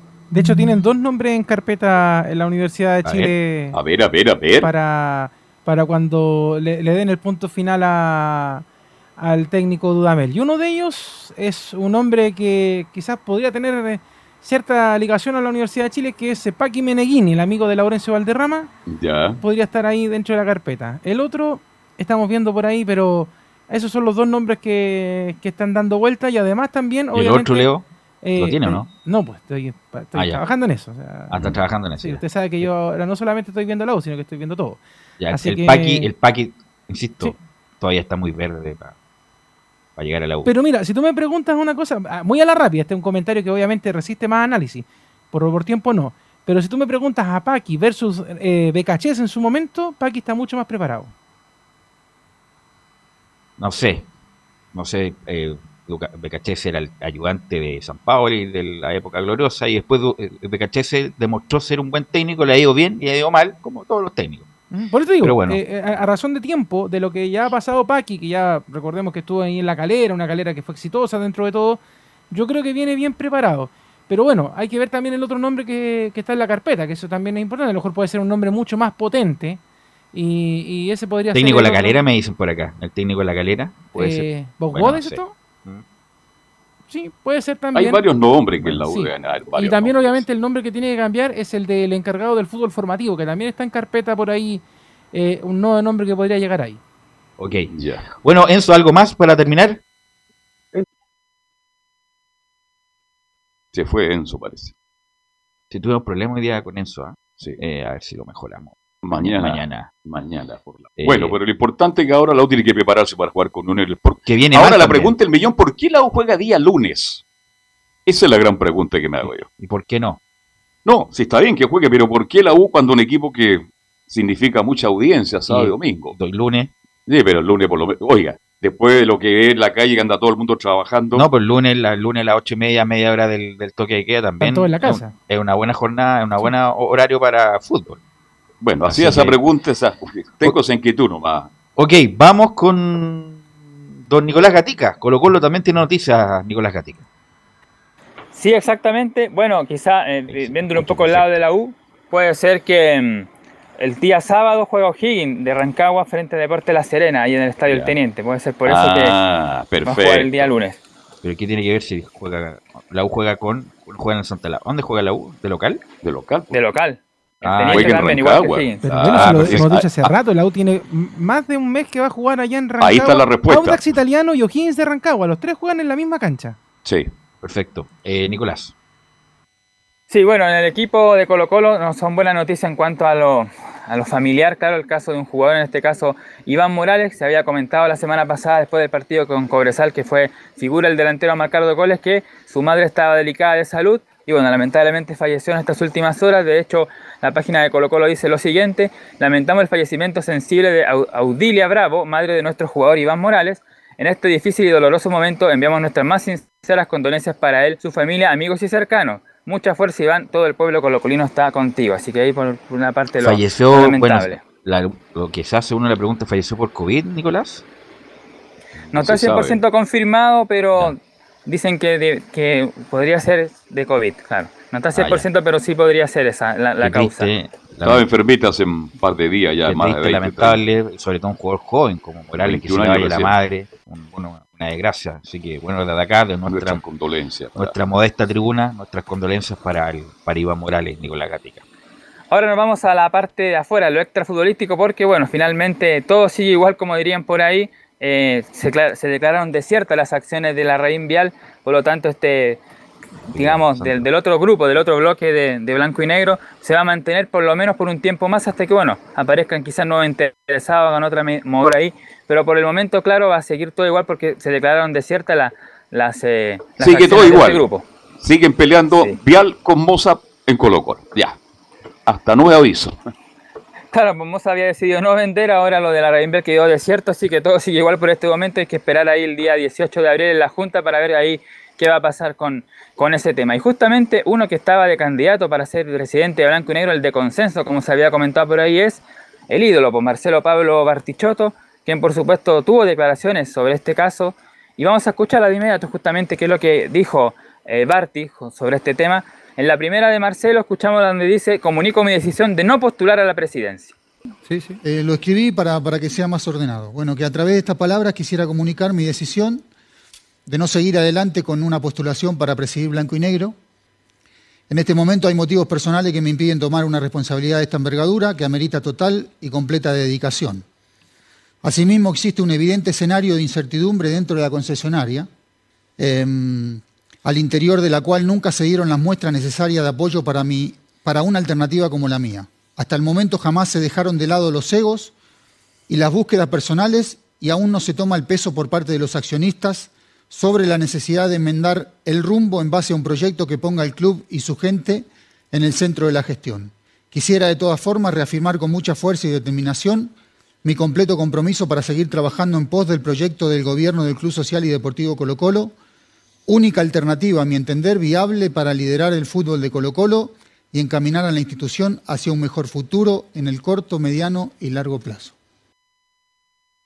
Bastante claro ahí, Bartichotto. No, es, no era el momento. Sí, no, nada que decir. Obviamente estaba bastante complicado ahí. ¿La habría escrito en la declaración? Lo dudo. ¿ah? No, alguien se la redactó. ¿Usted qué? Ah? ¿Algún abogado, algún amigo? Ya. Pero leyó bien, eso es importante. Sí, no, partió de un tipo preparado, educado. Medio demagogo también en muchas cosas. Sí. Eh, medio populista también. Pero, Está de moda ser populista. el que no es populista no tiene ninguna opción en Chile. Pero no, pues hay que ser populista. por eso le digo. Si no, pregúntele a Pamela. Bueno, por eso te digo, si tú no eres eh, populista, no tenías ninguna opción de tener éxito. El punto es que, independiente de eso, de lo que dije, eh, Partichoto sí es. Quiere, lo que sí estoy claro que quiere a Colo Colo, quiere algo mejor, y estuvo a disposición de los, de los sectores estos para que eh, llegaran a un acuerdo y lo nombraran como presidente. Ahora, después que se disolvió esta, esta idea de las ventas de las acciones, no sé qué va a pasar Nicolás Gatica si van a tener que seguir luchando ahí en la Junta de Accionistas. Y la última que vamos a escuchar de Marcelo Gartichotto, lo que tiene que ver con lo que dice, por supuesto que estoy decepcionado. Sí, sí, por supuesto. Por supuesto, lo que digo yo, todavía está más dividido que antes. Y vuelvo a repetir, el tema de los egos, de los intereses personales y todo eso se va juntando para que no sea un, escenario ideal en estos momentos. Bueno, ahí está entonces, ya declara justamente Bertichotto que no es lo ideal, ya nos quedó claro ese tema, por supuesto. Sí, dale, Lea. Es que, ¿sabes lo que pasa? Yo recién escuchaba lo que decían eh, Carlos y Belu, tienen mucha razón. Y lo mismo pasa en, la, en la U, que recién estaba precediendo a Nico. Porque, por ejemplo, Rodrigo Golver y Sergio Vargas, que mm, guardando las proporciones porque ellos no son presidentes ni nada, sino que directores solamente, cuando estaban en los medios de comunicación ellos podían hablar muchas cosas de lo que pasaba al interior del club. Pero una vez estando adentro del club, otra cosa es con guitarra. Ajá. Entonces, eh, eh, Bartichotto desde afuera puede decir, sí, está, está la embarrada Colo Colo y que uno quiere vender las acciones, después no las quiere vender, después este yo quiere, y este me ofrece un puesto, este no me ofrece un puesto. Y claro, pues si desde afuera es re fácil criticar a los equipos, pero cuando llegan adentro después se dan cuenta de la bolsa de gatos que está pasando al interior del club. y no es tan fácil, guitarra. y no es tan fácil, Carlos, poder mo- moderar y ordenar las cosas que están pasando dentro de Colo Colo. Yo les digo que cuando, por ejemplo, salen los jugadores que estaban ahí y empiezan a hablar de lo que estaba pasando al interior del camarín, o sale un técnico y empieza a contar las cosas que han pasado, porque por lo menos Gualberto Jara en ese sentido ha sido un caballero, porque si él saliera a hablar todo lo que había al interior de Colo Colo cuando él se fue, mamita querida. Y, y así pasa a nivel dirigencial, o sea, hay algunos que de repente le filtran al periodista amigo y todo, pero no es, no es toda la verdad de lo que pasa al interior de Colo Colo. Entonces, por eso le digo, desde afuera es re fácil. No, si mira, yo soy el mecenas de Colo Colo. Con micrófono, na- ningún comentarista perdió un partido. Claro, Ningún por eso digo, partido eso. por eso digo, o sea, y los que y los que se atreven a dar el paso y a decir las cosas como son, son vetados por los clubes. Si no, pregúnteme Así. a mí.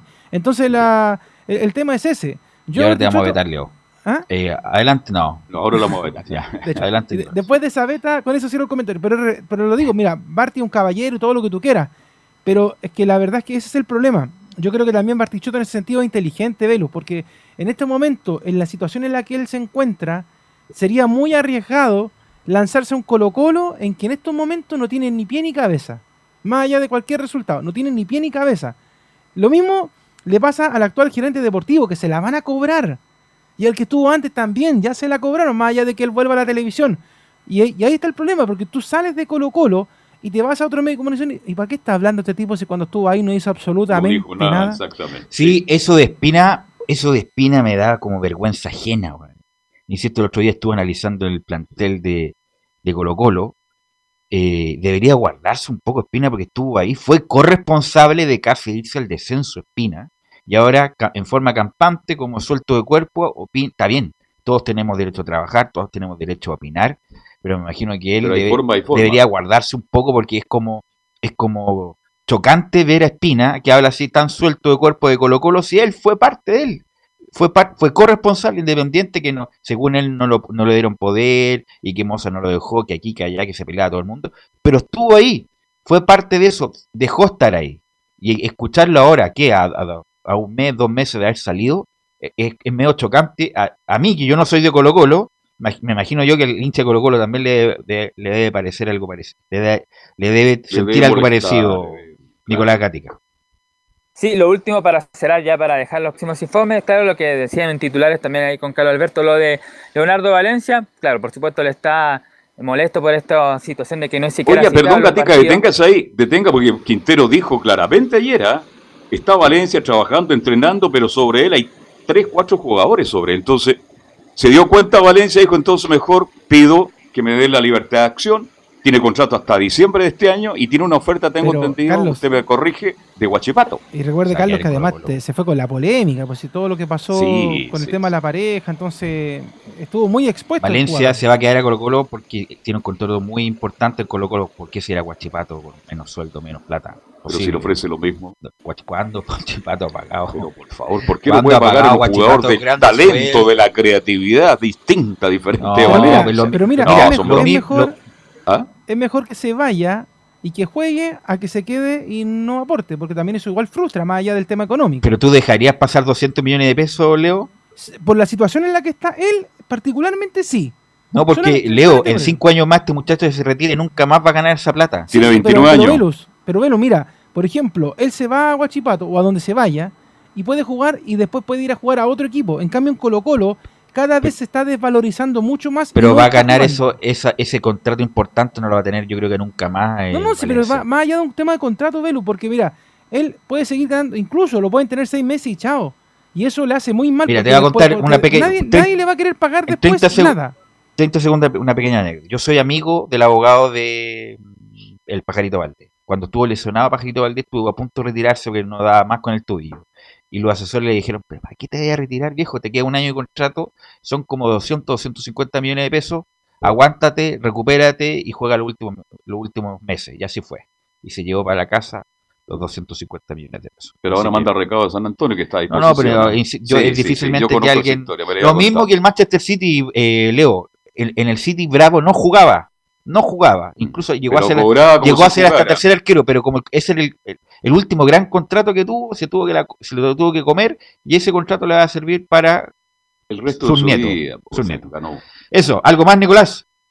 De hecho, decir que, claro, que en el tema de Guachipato, Guachipato solamente contrató al delantero César Huanca de Iquique, así que tampoco te- podría tener mucho dinero el equipo de Guachipato, pero bueno, Quinte- dicen que Leonardo Valencia está conversando con Blanco y Negro para ver una posible salida, así que hay que esperar A lo, disculpa, a lo más, a menos que Colo Colo pague la mitad del sueldo y la otra mitad paga el sueldo de Guachipato, Puede y ahí, ser, ahí se podría ir. Puede ser. Es una, una fórmula. Bueno, gracias, Nicolás.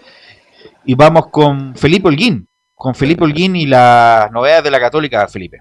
Muy buenas tardes, Belu. Gusto en saludarte y a todos los oyentes de Estadio en Portales. Sí, la Católica ya entrenó hoy por la mañana de cara a lo que va a ser el duelo tan importante ante el elenco de Curicó Unido en San Carlos de Apoquindo. También eh, en conferencia de prensa se le preguntó a Matías Dituro, quien fue el que habló eh, durante esta conferencia de prensa. Y escuchemos las siguientes declaraciones donde habla al respecto de seguiremos pensando en retomar nuevamente la punta del campeonato. Sí, bueno, lo tomamos así, con la naturalidad de que está claro que en algún momento podía pasar y, y no, no, no, no ha pasado por nuestra cabeza seguir estirando esa racha. Siempre nosotros queremos estar arriba, queremos estar peleando los, torneos, así lo hicimos últimamente y, y el objetivo es partido a partido sin pensar en, en esas cosas extras que obviamente una vez terminado eh, te llenan de orgullo por lo conseguido por, por este grupo y por los grupos anteriores y, que no es fácil, no es fácil, así que muy contentos por eso. Y bueno, lamentablemente se cortó, pero seguiremos pensando en retomar la punta lo más pronto posible. Esas eran las declaraciones que decía eh, Matías Dituro, el arquero de la Católica, donde apuntaba principalmente que iban a tener nuevamente la punta del campeonato y para eso se tienen que hacer fuertes en el reducto de San Carlos de Apoquindo. Escuchemos la segunda declaración eh, de Matías Dituro, donde habla y también eh, hace un repaso en lo que es la Copa Libertadores, donde dice, en Copa Libertadores los mejores equipos de cada país. Sí, bueno, si hay algo que nos ha caracterizado siempre a nosotros como equipo es ir pensando partido a partido y no adelantarnos más allá de eso. Eh, nuestro objetivo y nuestro entrenamiento y nuestro trabajo está planificado para el partido del viernes y, que jugamos en casa y que tenemos que conseguir un triunfo para, para volver a la punta. Después pensaremos en el próximo partido, que todavía no, ni siquiera sabemos el rival, entonces no podemos pensar en, en contra quién vamos a jugar y cómo sería el partido. En Copa Libertadores están los mejores equipos de cada país y la competición siempre es intensa y exigente. Entonces nosotros nos preparamos para eso, para competir y para ser exigentes y, bueno, eh, enfrentaremos a nuestro rival cuando nos toque, cuando lo sepamos. Ahí estaban las declaraciones de Matías Dituro, quien hablaba, porque todavía decía que no se sabe quién será el rival. Claro, debutan el día jueves eh, en el 22 en, ante, dependiendo del partido de mañana. Todo depende de quién gane y será el rival de la Católica, puede ser Libertad o el equipo colombiano de Atlético Nacional, el equipo que también juega bastante bien y tiene muy buena muy buena defensa en este caso, así que podría ser uno de esos los Oye, rivales de Felipe. Católica. ¿Mm? Tituro se queda entonces. Más lo que se habló a principios de temporada que tenía oferta, se va a quedar entonces hasta, hasta el final de temporada. Sí, por, según las últimas declaraciones que dijo después de que ah, la Católica había salido campeón, no sé si recuerdo bien si fue la Supercopa o el, eh, en, eh, cuando ganaron el campeonato nacional ante eh, Unión La Calera, creo que dijo unas declaraciones donde él se quedaría en la Católica nueva- para pelear lo- las copas que quedan y, lo- el torneo, pero sí, se queda Matías Dituro, no, no creo que se vaya, menos... eh, ya que la Católica está disputando cosas inter- internacionales y, y- le tocó un grupo, si bien accesible, pero no la Copa Libertadores es eh, para cualquier Copa eh, Libertadores. Libertadores, claro, es una y tiene rivales complejos. eh, Libertad si entra, Buen tiene muy buen equipo, son muy cabeceadores. El equipo colombiano Atlético Nacional también salió campeón con el profesor Reinaldo Rueda, entonces son equipos de trayectoria. La Católica Oiga, tiene una- que perder ese brache. Mm. El técnico se queja que no tiene extremo, ¿ah? porque el único que tiene es Lescano y tampoco anda muy bien porque el resto sigue lesionado. ¿ah? Claro, el escano fue duramente criticado en las redes sociales eh, por los hinchas eh, de Don Carlos Alberto por el partido que hizo en el- durante el primer tiempo ante el elenco de, de ¿cómo se llama? del Audax italiano. Claro, y no tiene otra alternativa en este instante el técnico de la Católica. ¿Algo más, Felipe? No, con esto cierro muchachos. Eh, muy buenas tardes, que tengan muy buen día. Qué Buen caballero provecho. Felipe, siempre se despide Felipe. Es un caballero. muy es un caballero. es muy siempre de cuello y corbata. es Por muy eso le sale caballero. la voz muy elegante. Eh, y vamos con otro caballero, con don Laurencio Valderrama, para No, novedad- las novedades de la colonia. Este Eh, es ayer vi el partido, el último minuto, de Everton con Palestino. Entró Menéndez, Sí. cabeceó dos veces, el segundo fue gol y terminó en empate Laurencio Y Valderrama. muy mal jugado. Sí, justamente, hola, ¿qué tal muchachos? Gusto de saludarlo. Bueno, y lógicamente sumando un poco al, al tema de la Roja Femenina, Palestino también tiene un equipo femenino y por cierto está celebrando este histórico logro de la muchacha de, Jorge, de, de José Letelier en sus redes sociales. Así que muy bien también por Palestino Femenino, que es uno de los buenos equipos en el fútbol femenino. Y ciertamente el cuadro masculino, en este caso eh, palestino, eh, se dio un empate 1-1 ante Everton. Todavía no puede ganar en el campeonato nacional. Recordemos dos derrotas ante Antofagasta y la Católica y el empate ahora ante el Everton, el Ever Forever de Viña del Mar, en un partido donde, ojo, Nicolás Verato fue expulsado a los 17 minutos y eso termina condicionando al cuadro eh, eh, palestinista. Sin embargo, el empate, como bien lo decía Velo, llegó con el gol de refuerzo Cristian Menéndez cerca del final, minuto 90 más 3 para batir a Christopher Tosel. Sí, con una sensación amarga en Palestino que esperaba celebrar de la mejor forma eh, su clasificación obtenida hace poco en la Copa Sudamericana, donde ya por lo demás tiene horario, o, o sea, de programación, digo, lo vamos a ir repasando también Oye, cerca del final. Laurencio, Pero, la cara, bueno, la cara Del de- Coto Sierra, Coto no la cierra ni un camión de Tony. ¿ah? El, el poco pelo que tiene el Coto Sierra casi se le va a- al aire. Ya poco viento. pelo a Coto. ¿ah? ¿Y, y cómo está Perito? Pedro Reyes también está, pero- Oiga, está más fondeado que un submarino Insisto, boliviano. Menen- ¿ah? Menéndez, que es un jugador discreto, cabeceó dos pelotas. Uno que como que avisó y la segunda se la mandó a guardar a, A Palestino- a Palestino. Exacto, así que mira, eh, justamente vamos a seguir escuchando las declaraciones del, del Coto Sierra y también eh, habló Tosel, así que también vamos a escucharlo. Con la primera, con la 0-1, el partido era 1 hasta la expulsión del Nico Verarzo.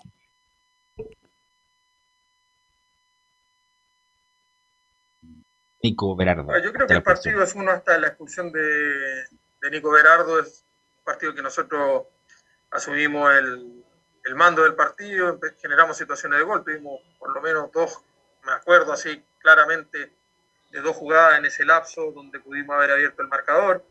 Eh, jugábamos, no sé, mucho en campo rival en ese tiempo, a pesar de que fueron 15 minutos, un poquito menos, un poquito más. Eh, creo que en general lo teníamos, lo teníamos asumido el partido de cómo lo habíamos pensado y cómo lo queríamos jugar. Y sabíamos que el, el peligro de Everton era a la contra con la velocidad de, de Matías Campo y de, y de Waterman, más los centros que pudiesen venir de los, por- de los costados por, por Bravo o por, o por Ibacache. Y bueno, creo que en ese sentido el partido, lo- como digo, lo teníamos controlado. y Luego, obviamente, eh, jugar 75 minutos, más de 75 minutos con un jugador menos, eh, cambia totalmente el partido porque te hace jugar de una manera distinta. Lo que nosotros pretendíamos ya no lo podíamos hacer.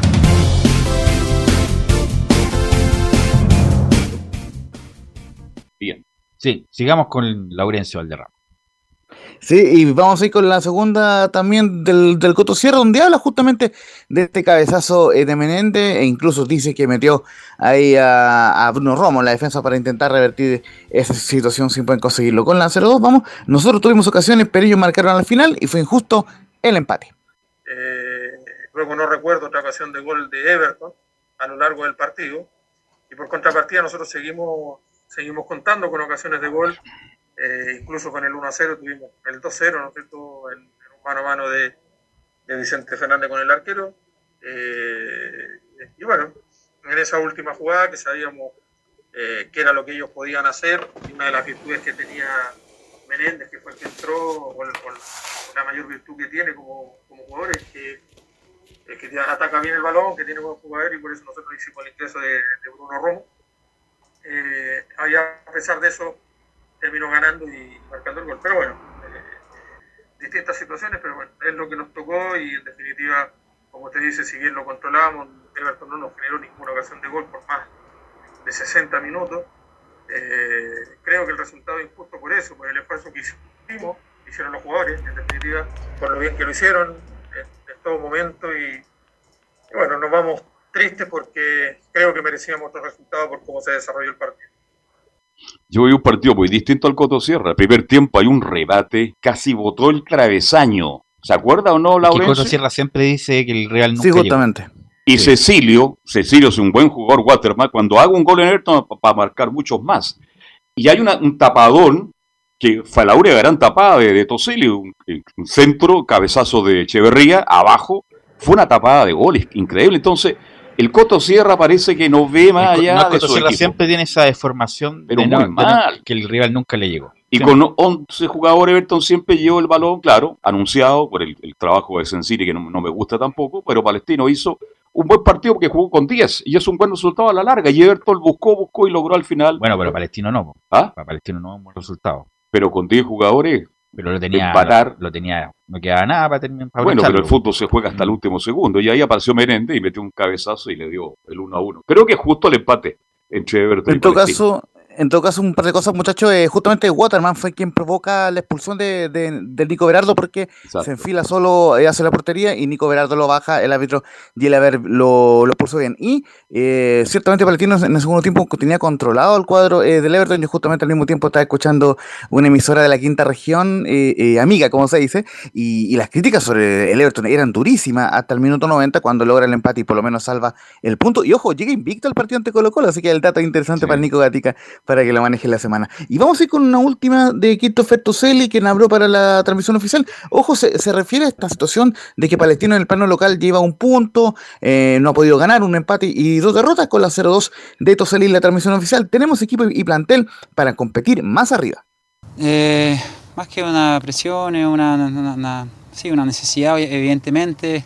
Creemos que podemos y tenemos equipo y plantel para competir más arriba. Pero de esto también hay que sacar co- cosas positivas, como mm, bueno, jugamos gran parte con el partido con un jugador menos y prácticamente no nos llegaron. Y es cosa de, seguir insistiendo, de tener la convicción de que estamos haciendo la- las cosas bien y que los resultados esperemos que lleguen. Por último, para ir eh, cerrando el informe, re- recordad que Palestino abre la fecha el día viernes 16, cuando visita a las 15.30 horas a Deportes Milipillo. Justamente le preguntamos al Coto sobre ese partido y esas declaraciones y más las vamos a ir repasando durante la semana en el Estadio Portales, muchachos. Un fuerte en la. Pintana, ¿no? En la Pintana juega Palestino. Justamente en el Estadio Municipal de la Pintana juega de La mejor cancha de Chile en la actualidad.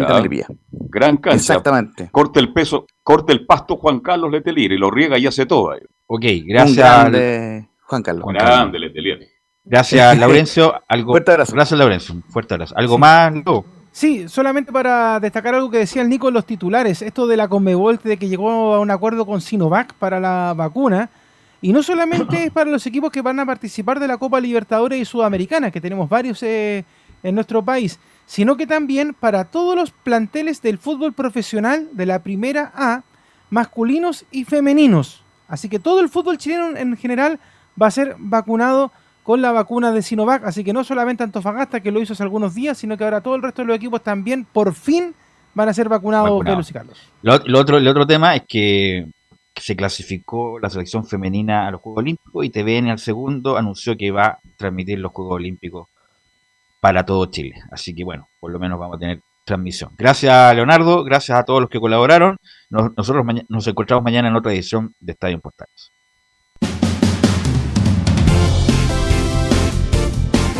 Fueron 90 minutos con toda la información deportiva. Vivimos el deporte con la pasión de los que saben. Estadio en Portales fue una presentación de Ahumada Comercial y Compañía Limitada. Expertos en termolaminados decorativos de alta presión.